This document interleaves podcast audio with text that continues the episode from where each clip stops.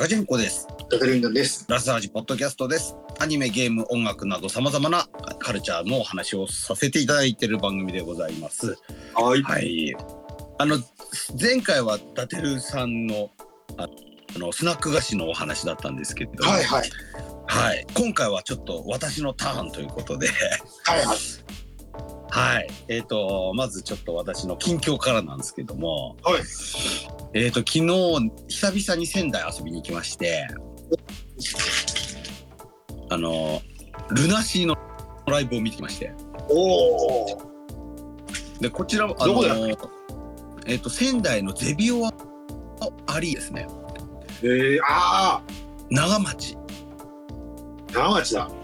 はい。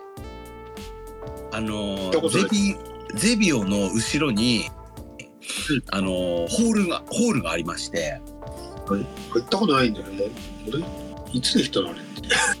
いや、もう新後にできてるんで、ああ、もうだからね、住んでないか。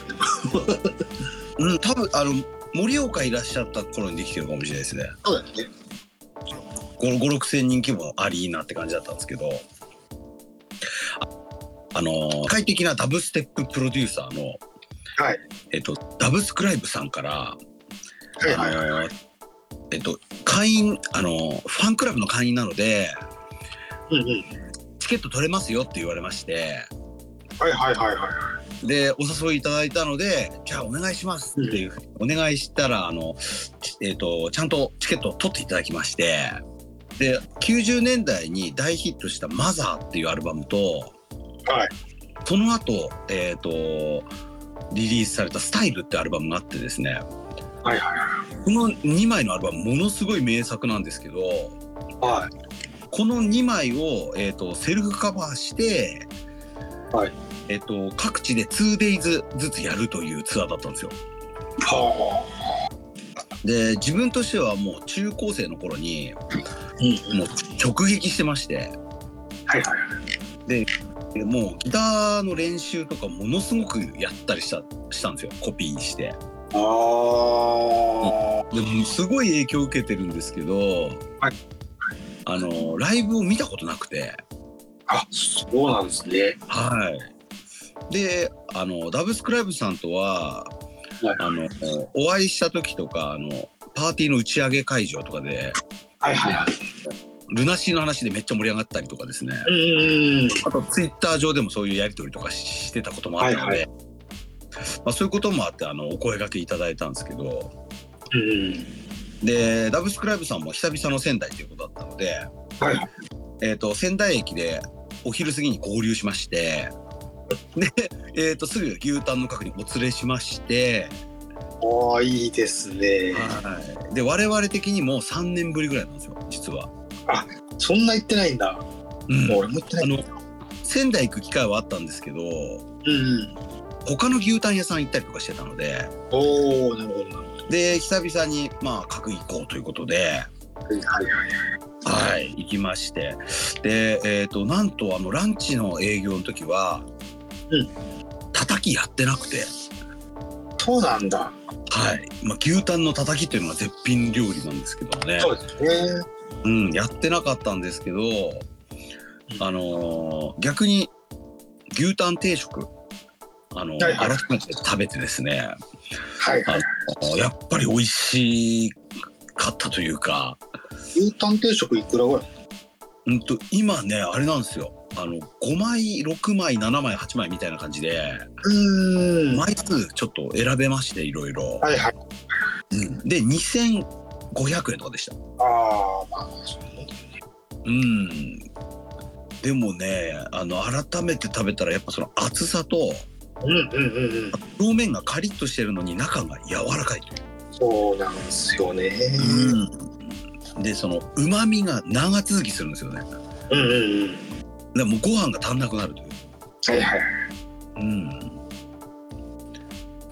で、一緒にあの、夜だとお通しで出てくるうん。あの角煮ですね。はいはいはいはい。これあの、夜だとお通しですけど、あの、ランチの時はあの単品メニューで頼めますまして、なるほど。はい、それも頼んだり、はいはい。えっ、と、我々的に定番になってるのが、えっ、と、トマトスライスですね。ああ、いいっすよね。あれめちゃくちゃうまいですよね。あれが好きなんですよね。やっぱり。えこれ食べちゃいます？えうん。で、これもう食べまして、ちょっと5万円でもあう、もうなんかすはん、うんものすごい達成感という、それだけでも。うん。そう、3年ぶりだもんね。うん。ね各は。で、ダブルスクライブさんにもね、喜んでもらいましては、で、その後ちょっと時間あった初だったんですか各。うんと、書く初めてみたいですねあ、。そうだったんですね。うんおーそれは何より。はい。で、その後にちょっと時間あったので、はいえっ、と、定規さんのあ油揚げを食べにあ、はいはいはい。あれって定規山まで行かなきゃと食べれないんだっけ？そうなんですよ。だよね。はい。で、そっから車で45分ぐらいで、高速かからんのかね。そうですね、定規山っていうところ行きまして、はいはいはいはいはいはい。で、もうそこは今ね、あの、サンドイッチマンとかがもうテレビで話しまくってるんで、あ、そうなんだ。はい、もうめちゃくちゃ有名になっちゃって、あらららら。うん。で、もう、ただ、あのもう数年前にもうリフォームというか、新お店も綺麗になってて、あ、儲かってるからね。よかったですよね。で、もう行くとすぐ食べれるんですよ。ああ、なるほどなるほどなるほど。もうガンガン揚げてるから。はいはいはいはい。そんな有名になっちゃってるんだ。で、久々に食べたんですけど、はいはあのー食べた瞬間は、い。はい。なんか、あの、美味しい唐揚げとことかですね、うんうんうん。こういう揚げ物を食べた時の、その揚げ物特有の旨味みたいな、はいはいはい。あれがある、ああって、カリッとしてるんですけど、はい中はお豆腐なんで、うんうんうん。めっちゃさっぱりしてるんですよ。ああ、なるほどね。だその揚げ物のカリッと感だけを味わえるというか、はいはいはいはいはい。その油で揚げたそのいい油を使ってる感じもしますし、うん。うん、いやーこれはお腹空いてたら本当何3枚ぐらいいけちゃう。食べれるよね、あれね。美味しいですね。いや、僕も何年も食べてないですね。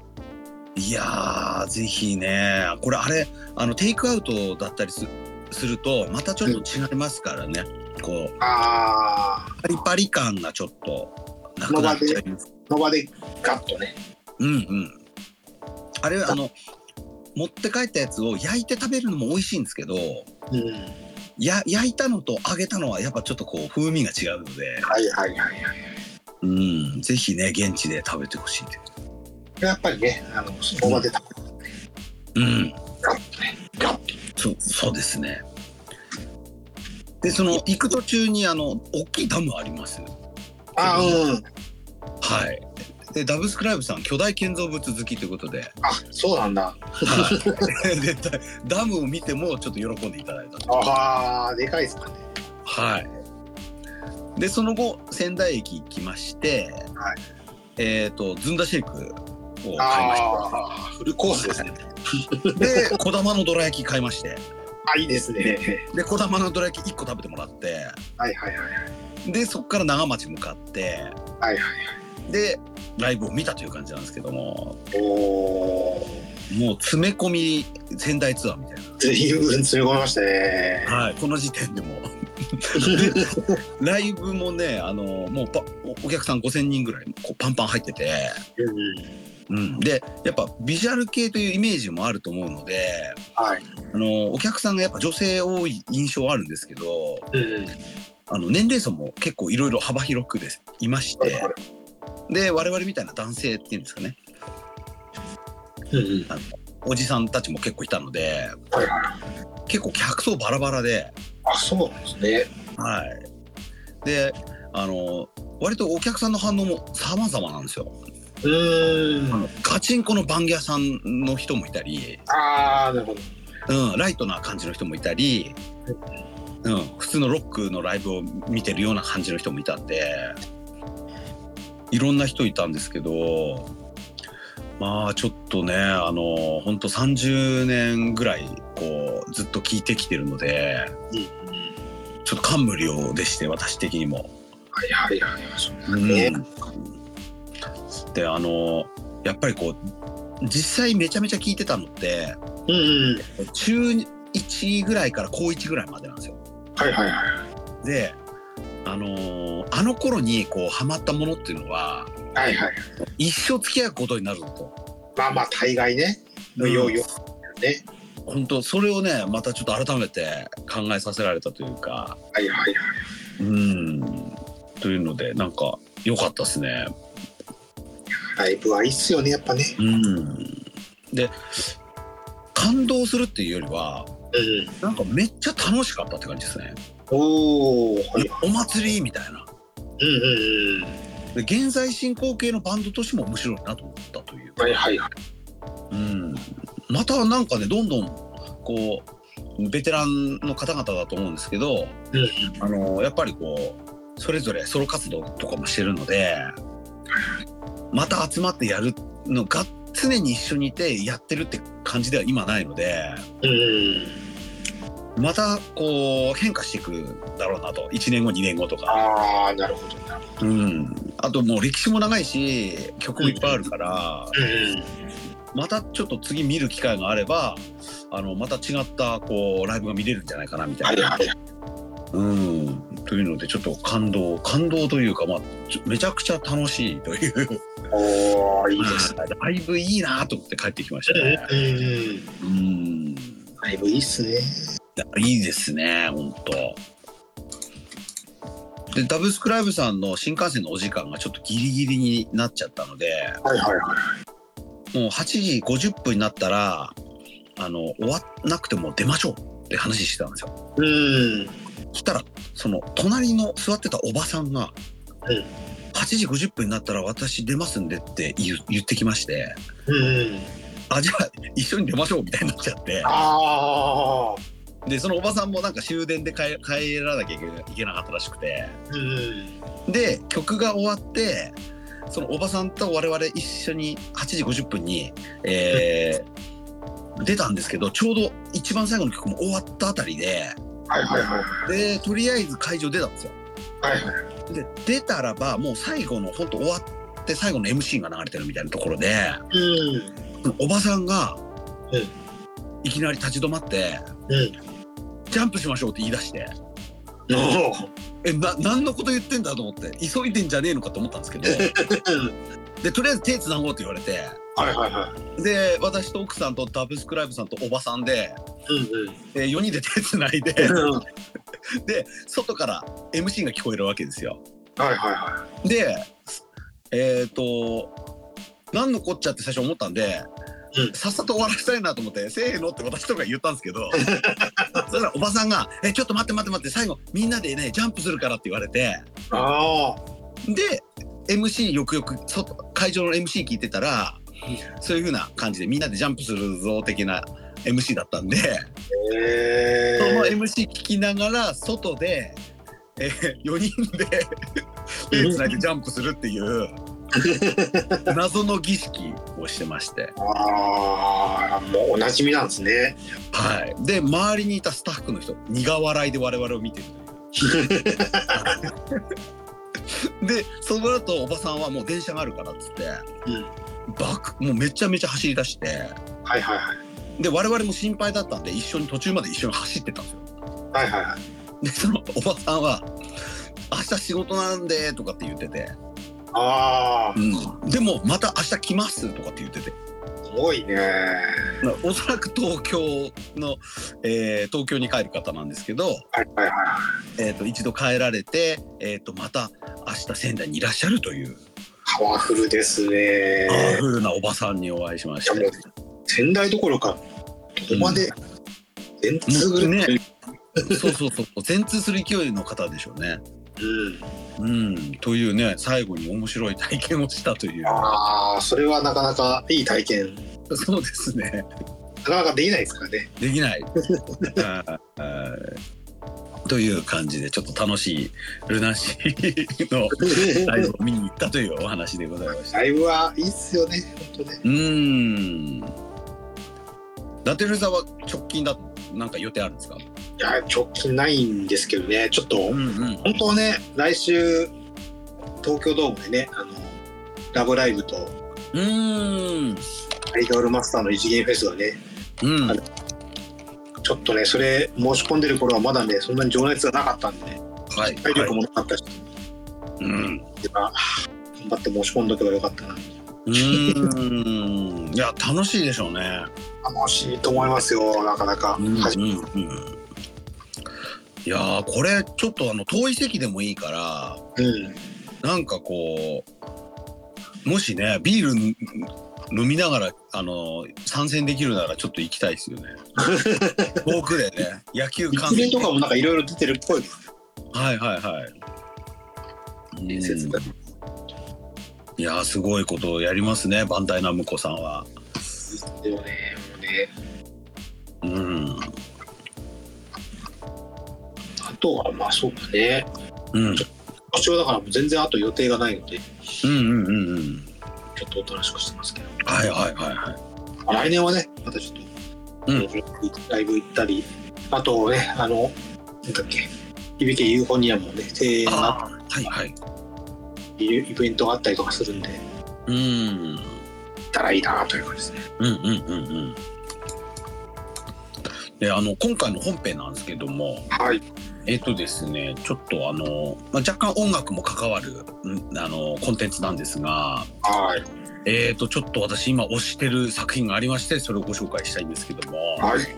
えっ、とネットフリックスアニオリジナルの作品の、はい。えースコット・ピリグリムですねこれちょっと正式名称がはい。えっ、と、スコット・ピリグリム・テイクス・オフという作品です。おお。で、えっ、と、こちらが、えっ、と、アメリカのアメコミ原作なんですけど、うんうんうん。えっ、と、日本のアニメの、えー制作会社のサイエンス・サルが制作しているおお。はいはという作品で、で、海外原作で、えー日本の制作会社が作ってる作品といえば、い。はい。え去年の、あのーサイバーパンク・エッジランナーズ。こちら、そちらがあったと思うんですが、はい。まあ、すごく大成功した作品だと思うんですよ。はいはいはうん、その原作の良さもあるし、その日本アニメらしさみたいなのもあると。はいはい。そうかったですね。多かった。そしてやっぱ海外の方、あのー作作品というか海外の映画のような、あのー音楽の使い方とか、はいはいはい。あのーまあ、ある意味日本のアニメ弱い部分をうんうん。こう補ってたりしてるような感じもあってはいすごく成功した例だと思うんですけど、えっと、今回紹介したい、えっと、スコット・ピリグリム・テイクスオフもはい。これもかなり成功してる作品なんじゃないかなとおお。なるほど。思ってですねちょっとねもう見終わった後とお話ししたくてしょうがない作品だったという、はいはいはい。うん、感じです。で、えっと、スコット・ピリグリムといえばあの映画好きの人たちは多分知ってると思うんですけど、うんうん。えっと、2010年に、えっと、スコット・ピリグリム VS、えージャークナー元彼軍団という。映画がありましてうんうん。これで覚えてる人は結構多いかなと思います。でこの映画はエドガー・ライトっていう監督が、えーはい監督品ということもあるので、はい。えっと、結構知名度あるような気はするんですが、はいえっと、エドガー・ライトっていう監督も結構そのオタクがオタクの心をくすぐる作品をいっぱい作ってる人ではいはい。でえっと「ショーン・オブ・ザ・デッド」とか、えーはいホット・ファズ」っていう、まあ、最高のコメディ映画を作ってましてうんうん。でその後も「えっとベイビー・ドライバー」っていうはいはい。あの音楽と同期しまくるレースアクション映画あるんですけど。はいそれを作ってたりとかですね、はいはい。まあ、映画好きの間でおなじみの、えー、と監督なんですが、はいえーそのスコット・ピリグリムっていうのを、まあ、ざっくりちょっとご紹介するとですねえっ、とまああの原作者カナダのブライアン・リー・オマリーさんっていう方なんですけどはい。あの音楽ネタやゲームネタアニメネタとかオタクが好きな要素をガンガンに入れた漫画はいの、えースコット・ピリグルムっていう漫画を、えー、と作られるんですけども、はいまあある意味アメコミの主流っていうのが、うんうん。えー、とマーベルとかあのバットマンとかが出してるようなはいはいはい。あのそういうど真ん中アクションものっていうんですかね、はいああいうのが主流だと思うんですけど、それ以外の、えーその他の、うん、と漫画っていうんですかね、そういうのをオルタナティブコミックって言ってましてその中の代表的な作品らしいんですよ。なるほでこの作者っていうのがあの相原浩二と、うん竹熊健太郎にめちゃくちゃ影響を受けてるらしくて。で猿でも描ける漫画教室を見ながら漫画を描いたらしいというなるほど。へえ。で日本文化にもすごく精通していらっしゃる方らしいんですけどでその、えー、とスコット・ピリグリムシリーズを書いてる途中で、えーもう映画化の話が進んでたらしくてですね。で、えー2010年にその映画が上映されるんですけど、えー、とこちらがですね結構あの映画の興行収入的にはちょっと失敗しちゃったらしいんですよ。うんなるほど。ちょっとね期待外れ感があったっていう感じもある。でもうあのー私もちょっと当時見たんですけど、うんえー、と私もういまだに原作は読んでないんですけど、うんこの映画も結構ぶっ飛び映画として記憶に残ってて、おおなるほど。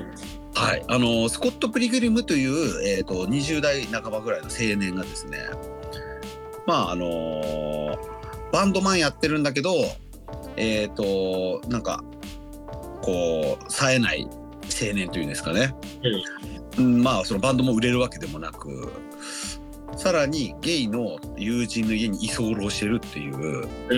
まあ、結構クズキャラなんですけど、うん。あのいラモーナという、えー、とちょっとミステリアスな女性に惚れてしまうことによってですねはいはい。そのラモーナが今まで付き合ってきた彼氏を一人ずつ戦わなきゃいけなくなるっていう話になりまして でこれがいきなりね格ゲーみたいなバトルシーンになるっていうあの不思議な映画なんですよ。でえっ、といきなり普通の日常的なあのシーンから、うん。2- に 2D アクションゲームっていうんですかね。ストリートファイターみたいなはいはいはい。感じの格ゲーになって、それをやりやりたかったんだもんね。はい、で戦うっていう。で戦う時のあの時にはわざわざゲームみたいな効果音が出たりとかはいはいはいはそういいきなりゲームみたいになっちゃうっていう作品なんですけど、い。はいはいはい。で、えー倒すと,、えー、と相手がコインになっちゃうっていう。恋？コインになっちゃうんですよ。そこもちょっとゲームっぽいんですよ、あっていうようなちょっと変な作品で。ただあの出てくるネタとか音楽とかも全部こうオタクにはたまらないものがある作品でして、うん。はい、オタクと恋愛みたいな話なんですよね。はいはいはい。うん、で、えー、とその映画が2010年にあありまして、で同年にゲームも出てるんですけどうんそのゲームがあの本当にスーパーファミコンみたいなあのわざとこうレトロな作りにしてるんであの熱血紅白2億みたいなゲームなんですよ。横スクロールの。なるほど。はいはいでそれも出てたりとかっていう形ではあったんですけどまあそっから今は今2023年なんで、うんまあ、10年経ってななぜか今アニメ化という、なるほどなるほど。はい、感じではあるんですけど結構このスコット・ピリグリムから影響を受けましたみたいなものってちょいちょいあってですねへえ。この10年の間にですね。うんで、まあ、映画としてはもしかして失敗したかもしれないんですけどいろんな人に刺さってる作品ではあったようなんですね。であの海外のあのめちゃくちゃトップアーティストのうんあのリル・ウージー・バートっていうラッパーがいるんですけどうん。そのルリル・ウージー・バートも結構日本のアニメが好きだったりとかはいはい。オタク系のネタも多いラッパーなんですけど、うんこのラッパーのアルバムでもあのースコット・ピルグリム VS ザ・ワールドっていうのがまあ元の原作のタイトル容題なんですがそそれをちょっと引用して「えーリル・ウージー・バート VS ザ・ワールド」っていうタイトルのアルバムを出してて。そういうスコット・ピルグリムからの引用をあの公言してたりとかする。うん。まあ、ちなみにこのリル・ウジーバートはあのナルトに影響を受けすぎてはいはいはい。あの額に、えー、とサファイアかなんか埋め込んだりとかしてますね。ああ、なんかネットかなんかで見たこと。はいネットニュースになってますけどひし形のはいはいはい。宝石をあの埋め込んで、えーライブ中に取れちゃうっていう。でやっぱりこう好きな人がやっぱりいろんなところにいたのかなっていうのもあってのアニメ化だったのかなとちょっとまあうんうん詳しい経緯は分かんないんですけど、そうだよね。そうじゃなくて、うん、メーカーなんか応用せんしないですもんね。うんうんで実際そのアニメ見てみたところですね,、はい。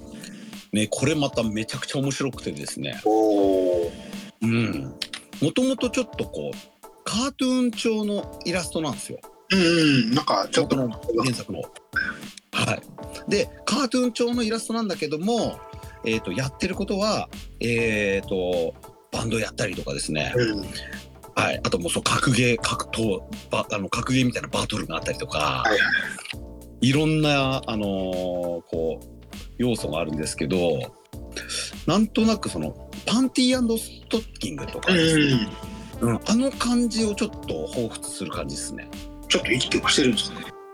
うんもしかして、うん、なもしかしてパンストにも影響を受けてるのかもしれないですよね。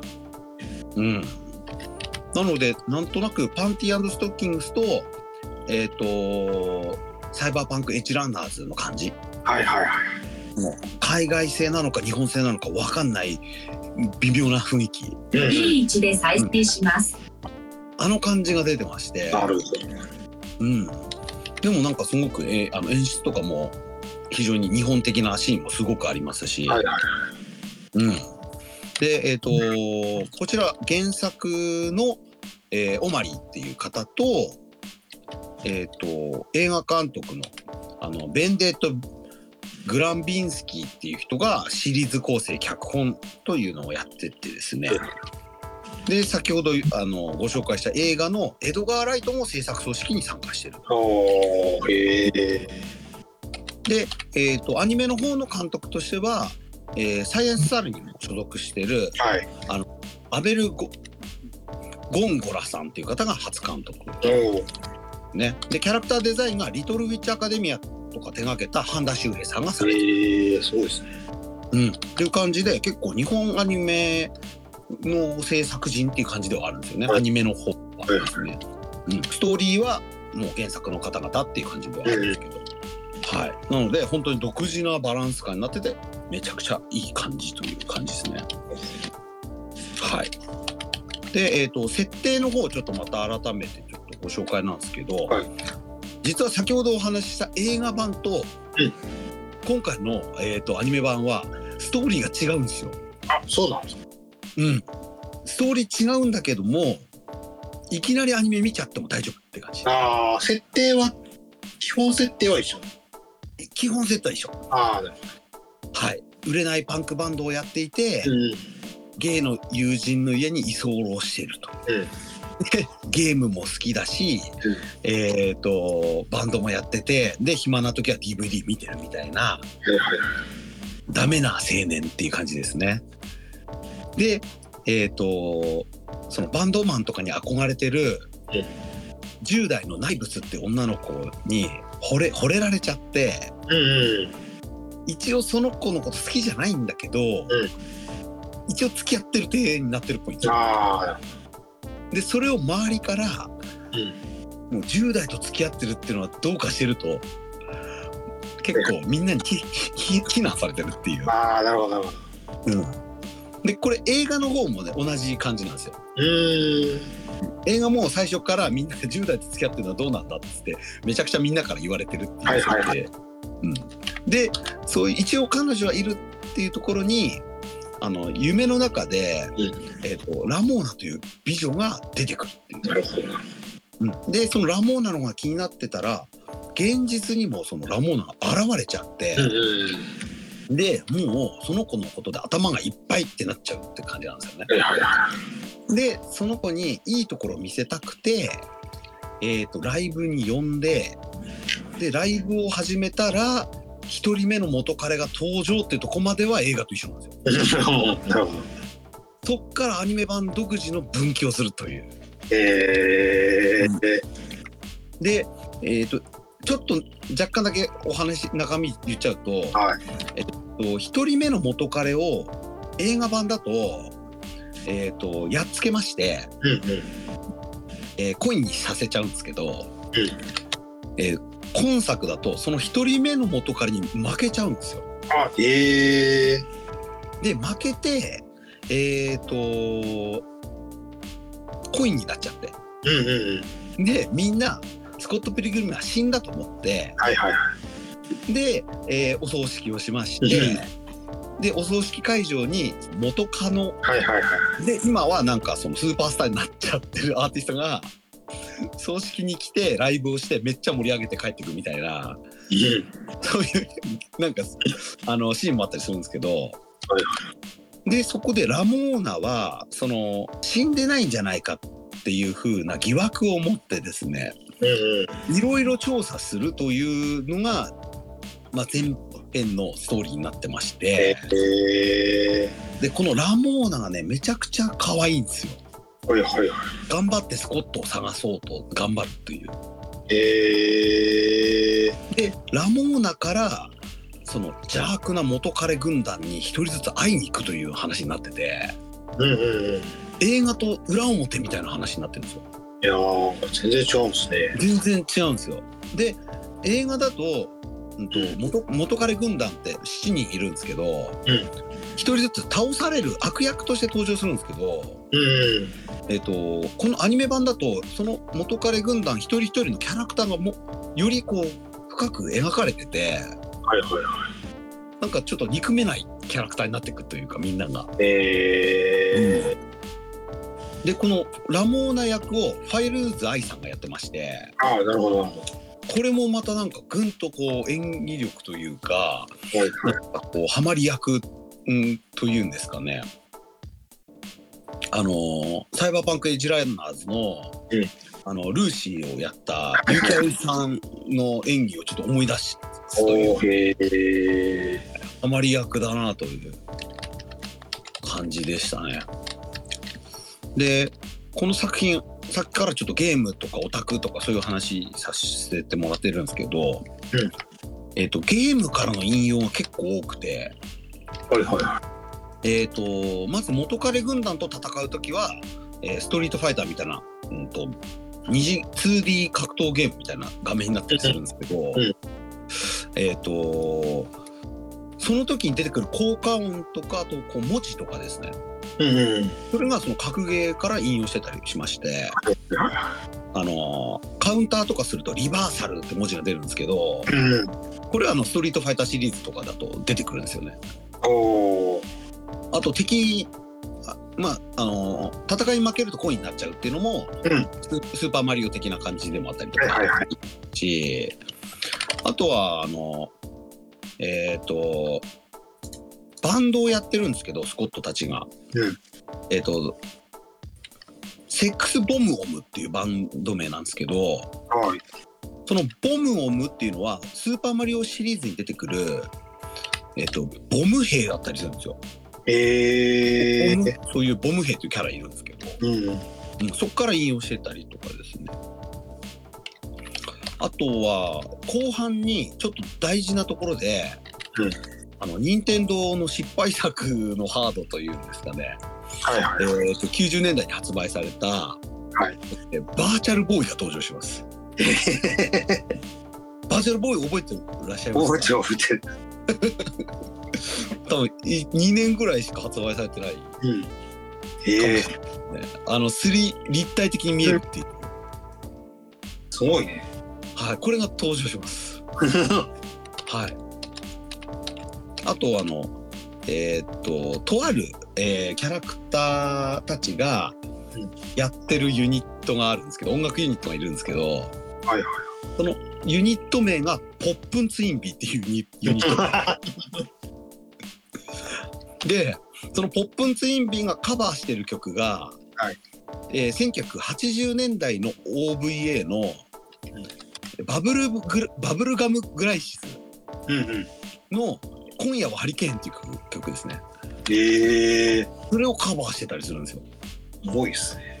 うん、もう完全にその原作者の人たちが、うん多分選んでるんだと思うんですけどねそういうネタは。ああ、わざわざね、そうだよね。わざわざそのバブルガムグライシスとか、うんうん。うん、ポップンツインピーっていう名前とかですね。はいはい。でちなみにこの、えーと「今夜はハリケーン」っていう曲なんですけど、んこの曲自体は、えー、と鈴木喜三郎とアラン智子っていうアーティストが作ってるんですけど、はいアラン智子っていう方の曲はあの海外の人たちに、えーめちゃめちゃ掘られてる、えーフフューチャーファンクとか、うんバイパーウェーブ的な文脈で、うん海外の音楽オタクに掘られてはいはい。一時ちょっとレア版化してたりするアーティストで、まあ、今は再発とかあるんですけどうん。でそのアラン智子の曲をサンプリングして作った曲が「えー、ザ・ウィークエンドのアウト・オブ・タイム」という曲なんですよね。うんうん。でちなみに最近あの KH& ザ・ラストトラックという名義で、はいはいはい。あのーサブスクリプションで、えー、とこのアウト・オブ・タイムのカバーをリリースさせてもらってまして、はいはいはいはい。はい、12月にちょっとアナログ出るんですけど、はいはい。はいまあ、そういうちょっと個人的なこうなんかあのシンクロするとこもあったりするんですが、はい。まあ、海外の人って多分この辺の文脈好きで起用してんのかなって感じはするんですよね。このアラン智子が作ってる曲みたいな。うん。うん、あとあのバブルガムグライシスのあのイラストとかは結構フューチャーファンク界隈だと引用されるんですよね。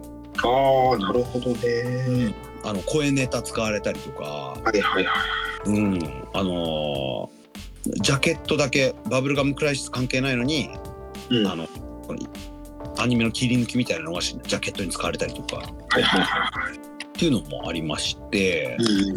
はい。まあそういう音楽ネタとかゲームネタっていうのもちょっとこうめちゃくちゃ詰め込まれてるという感じですね。でえっ、とまあアニメ見る上ではちょっと私もすごく注目する点としてはですねはい。音楽ネタなんですけど、うん。えー、と実は今回の音楽作ってるのが、えー、とアメリカのチップチューンを取り入れたバンドの、はいアナマグチっていうバンドが音楽を担当してる。でこのアナマグチはあのチップチューン入れ取り入れるだけじゃなくて、うんえー、と初音ミクを使ったりもしてる海外アーティストなんですよね。ほうほう。で日本でも人気があるポーター・ロビンソンがうん。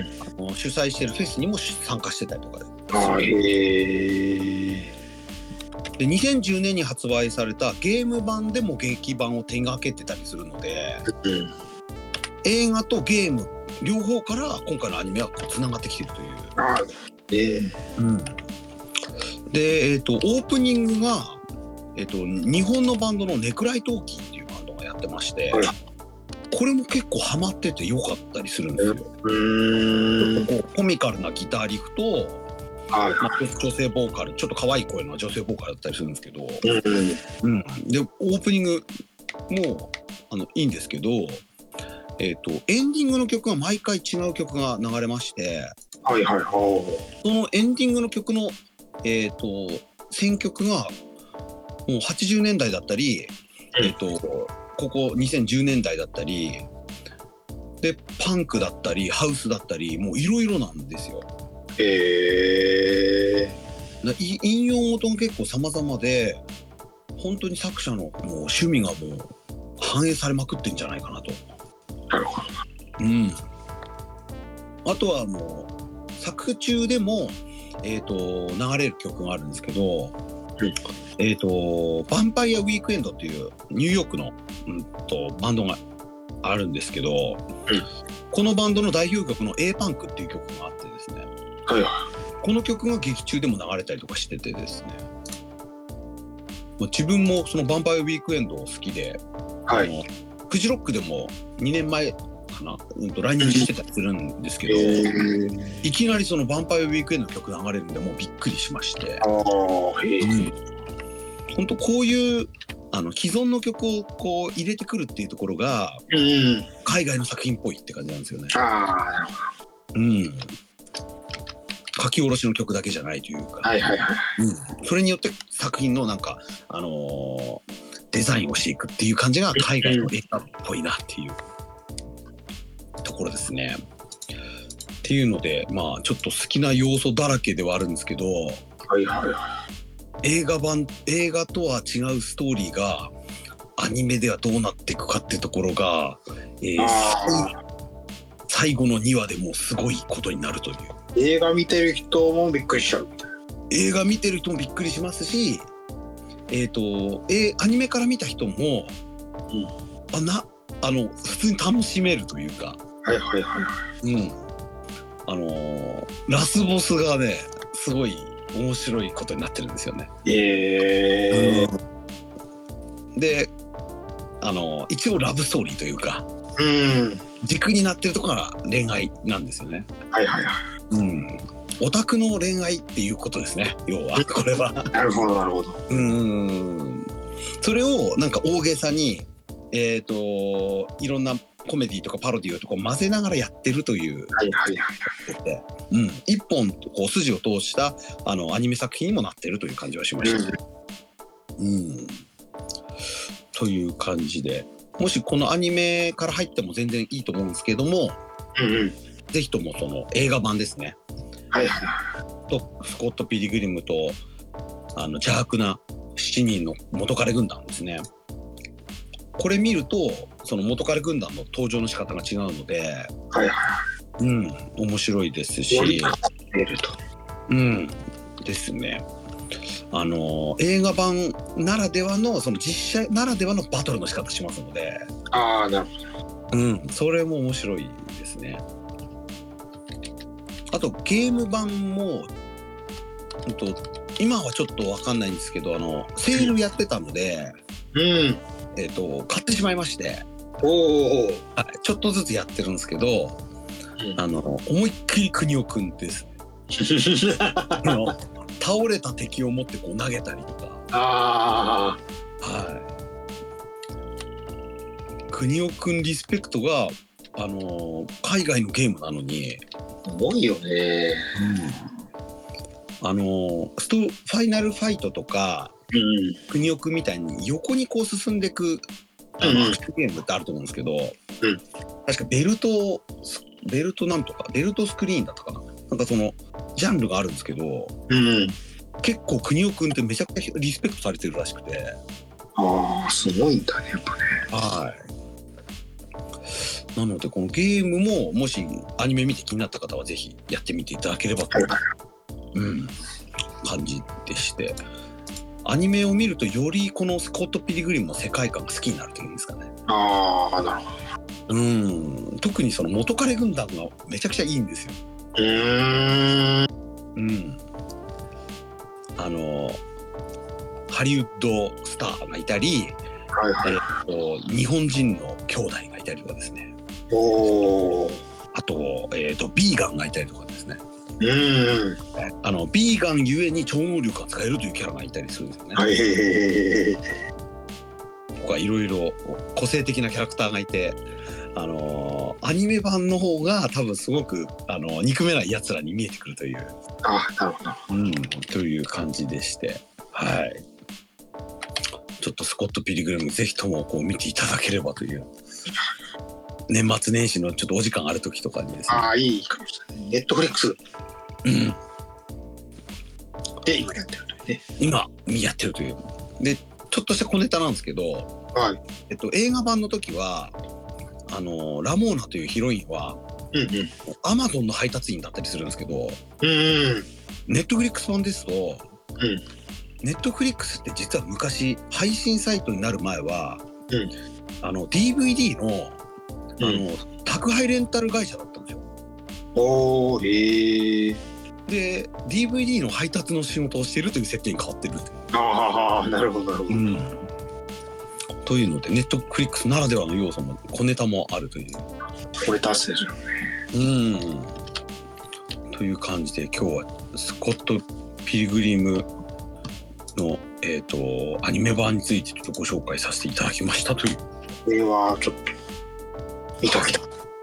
うん、川崎。さんにおすすめです。はい、何億ぐらい長さあなんあうんと8話っすかね。あそんな長くない。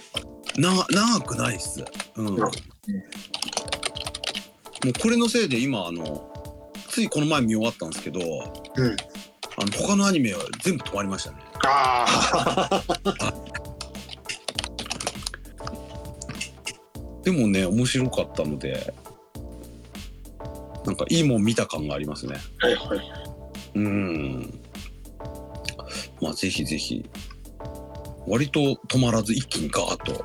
もうい一日2本ずつぐらい見見ながら。それもすぐ4日ですかね。うんそうですね。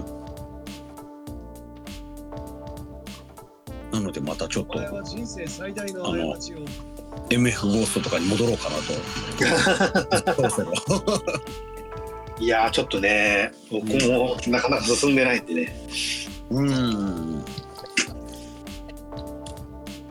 じゃあ最近はちょっとアニメ止まってる感じですか？止まってますね。うん。と今はあの二次学の2期を。あそっかそっか。まだ見てるので。ラブライブ。はい「ラブライブ!」の旅はもう終焉に近づいてますよ。はい。あじゃあ先週きあのお話聞いた時は、うん。えっ、とサンシャインでしたよね。確かに終わりました。劇場も見て、うんうんうん。2学は1期はちょっと飛ばして2期を見てるはい。あであなるほど。ただまだね「ラブライブ!」の劇場版だけを残して最後に そうなんですね。それはちょっとね。うんうんこれでまたスーパースター見たくなってるんで そうっすよね。スーパースターもあるから。スターもね2期あり3期ありますからね。そうっすよね。うん。やばい。ちょっと楽しみですね。うん。うんうんうんちょっとすあのーラブライブ!」でも打線組んでいただけるようにそラのうちブライブももう一回打線組んでるんでちょっとねそれをまあずっと組んでらっしゃるってことなんで。ブラッシュアップして。本当あれだよね。あの歌合戦じゃなくてアイマスチームとラブライブチームで打線組みたい、うんあはいはいはい。それやりたいな。うんうんうんうんうん。あのー異次元日本シリーズみたいな。そうそうそうそう。うんであのなんだっけな。えっ、と来年、はい。その「ラブライブ!」のいい位置であの再生します。合同。ライブがあるんですよ。はい。ユニ甲子園って。うんうんうん。でそれのあのグッズがですね、はい。なんとユニフォームなんです実は。あ野球。野球野球。おおはや流行るよこれ。そうっすよね そう裏地とかね結ヶ丘のねうんうん。ユニフォームが発売されるという。うーん。でみんな来てライブに行くっていうね。うんうんうんうんうん。打線企画流行っちゃうこれ。あの「ラブライブ!」ってちょいちょい野球コラボはやってきてたそうだよね。そもそもね。うん。やコラボよくやってましたからうんねうん。やっぱり相性いいんでしょうね相性いいかもしれないです。うん。アイドルと野球っていうのは。大丈夫野球はねきっと相性いいと思います。うんうんうん。ちょっとあの「ラブライブ!」の合間を見ながらあの他のアニメもぜひ見ていただけたらという感じではあるんちょっですけど。とねなんかあのなんだっけ。あれオーバーテイクはちょっと不穏な感じなので。はいはいはいはい。ちょっと見れるか心配になってきたなうんちょっと震災結構絡んでくるらしい。そうなんですよね。もともとねちょっとあの、ね。そういうのはありますからね、もうん、う過去回がちょっときつそうだなとうんいやーいろいろ思い出しちゃいますね。そうっすね。うん。もう干支がね回っちゃった感じします。そうだからねあのうん。ーやっぱりちょっと僕まだね見てないからですけどちょっとね、あのーやっぱ5年前6年前じゃやっぱりさすがにできなかったのは、やっぱり干支が回ってようやく、まあねあの映画もありましたからね。うんうんうん「すずめの。そうですね。うん。戸」も含めてなんかちょっと過去になりつつあるのかなとかいろいろ感じましたね。うんうんうんうん。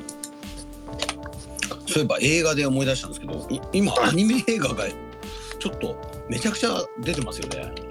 そうっすね。うん、全然見見に行けない行けてないですけど。鬼太郎がね、かなりあ今バズってますね。バズってますね、あれは。うんうんうんうんうん。映画ね、あと P1。そうそうそうそうですね。いやーちょっと映画がねなかなかなんかすぐ配信で見れたりもするんで、でもやっぱ映画見るっていうその1時間半なり2時間がっつりちゃんと集中して見るっていう時間をやっぱ必要かなと思ったりもしますね。そうですね。家で見るっていうより。うん。そうなんですよね。うん。まあ、去年結構見逃してた作品が続々とあの配信で今見れるようになってて、はいはいはい。うん、そっちも見ていかなきゃなって感じなんですけど犬王とかそういえば見たかあったんですけどねこれも今 UNEXT とかだと見れるのかな確かあ Hulu で見れるっすかねああ Amazon プライムでも見れるっすね見れる。うん。とか結構あるんですよね、映画がね。いやー結構ね、映画、いやってなるんですね。なかなか見れないですから。うんうん。あとあの、今年評判がすごく聞いた、グリッドマンユニバース。ああ、あれ、あれ見たいよね。なんだかんだね。これ Amazon プライムで見れる。見よっか。